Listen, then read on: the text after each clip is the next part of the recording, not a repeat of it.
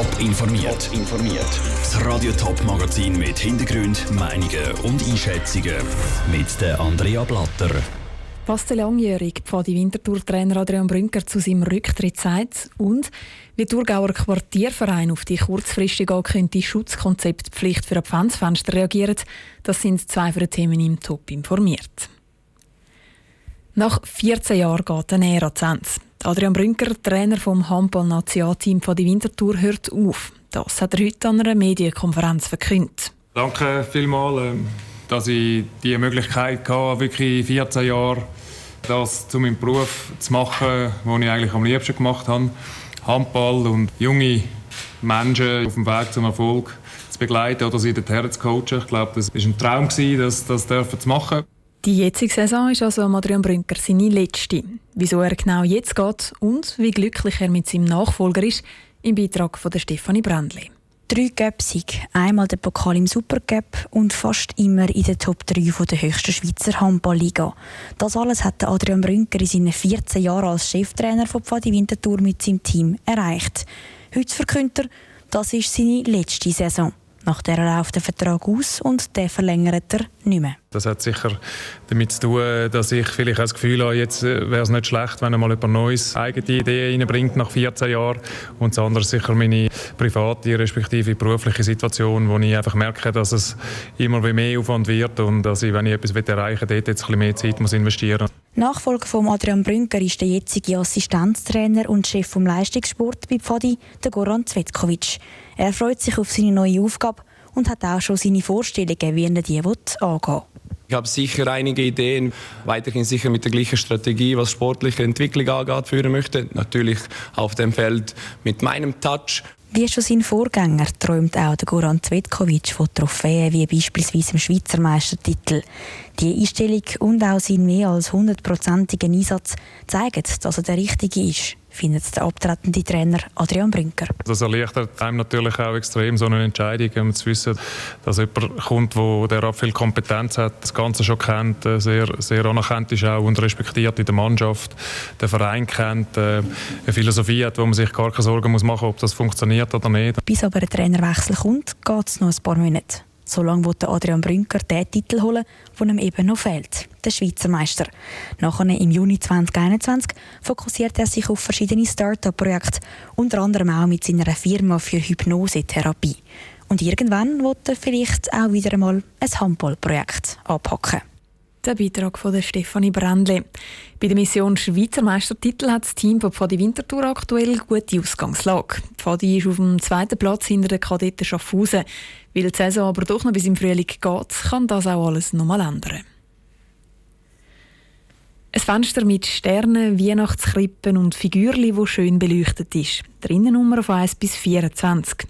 In vielen Gemeinden organisieren Vereine oder Privatpersonen Adventsfenster. Die einen laden die Leute auch noch ein für einen Punsch oder ein paar Gutzli. Für das braucht es im Kanton Thurgau aber ein Schutzkonzept, hat die Corona-Fachstelle jetzt klargestellt. Und zwar einen Tag bevor die ersten Adventsfenster leuchten. Was das für Quartierverein bedeutet, im Beitrag von Lucia Niffeler. Nicht mehr als 50 Leute essen oder trinken nur im Sitzen und an einem Tisch dürfen maximal vier Leute sitzen. Das sind die Vorgaben, die für Adventsfenster im Kanton Thurgau gelten. Sie zählen nämlich in der Corona-Verordnung als Veranstaltung und müssen darum auch die Regeln für Veranstaltungen einhalten. Das hat der Kanton heute bekannt gegeben und der Peter Wanner, Präsident vom Quartierverein Hubetz Frauenfeld, mit auf dem falschen Fuß verwünscht.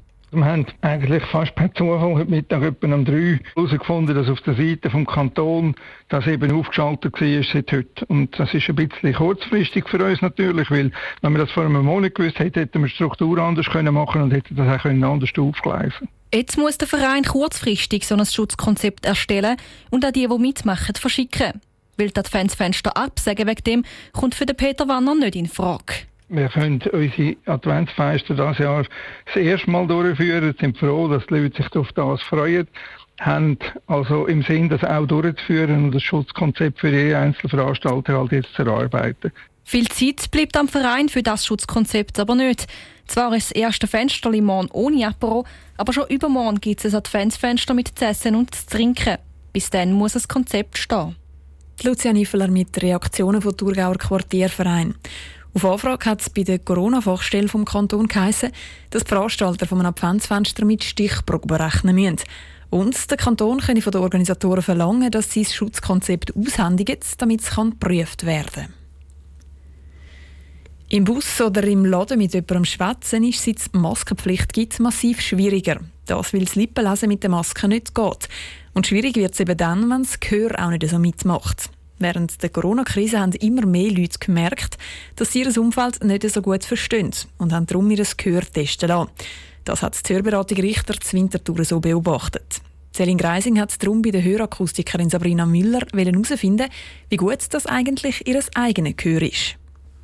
Ich würde nur mal kurz den Ablauf erläutern. Und zwar kommst du von mir Kopfhörer aufgesetzt über.